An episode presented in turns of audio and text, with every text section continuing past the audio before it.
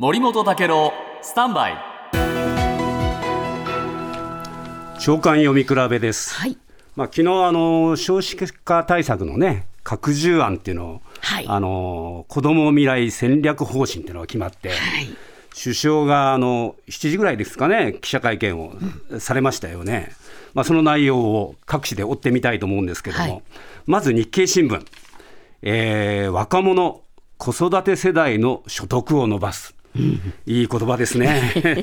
まあ中身については後でズームアップで詳しくお伝えしたいと思うんですが、読売新聞、国民全体の実質的な追加負担は生じさせない。いい言葉ですね。なんか心地いいですよね。え、ところがですね、朝日新聞、えー政府内の一部には2026年度からこの安定財源、年間いあ3.5兆円ぐらいいるんですけれども、えー安定財源を作っていこうという話を、どうも結局は2028年度までにってなってるんですよね。ということは、先送り？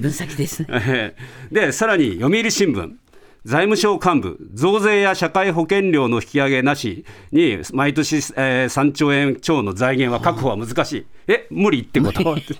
そういう話になりますよね。はいで結局、えー各紙がですねこの財源問題を取り上げてるんですけども、産経の社説、ここが大事だと思うんです。はい首相は既存の歳出項目のどの部分を削るのか、語るべきだってこう言ってるんですよ。あでね、これ、昔のことをちょっと思い出すと、昔あの橋本首相っていうのがいらっしゃいましたけども、この方が行財政改革やったんですが、その時に何て言ったか、たとえ火だるまになっても行政改革を断行するって言ってですね、はい。実際、省庁再編をいろいろやりました、はい。岸田さんにそういうことを求めたいと思います。はい。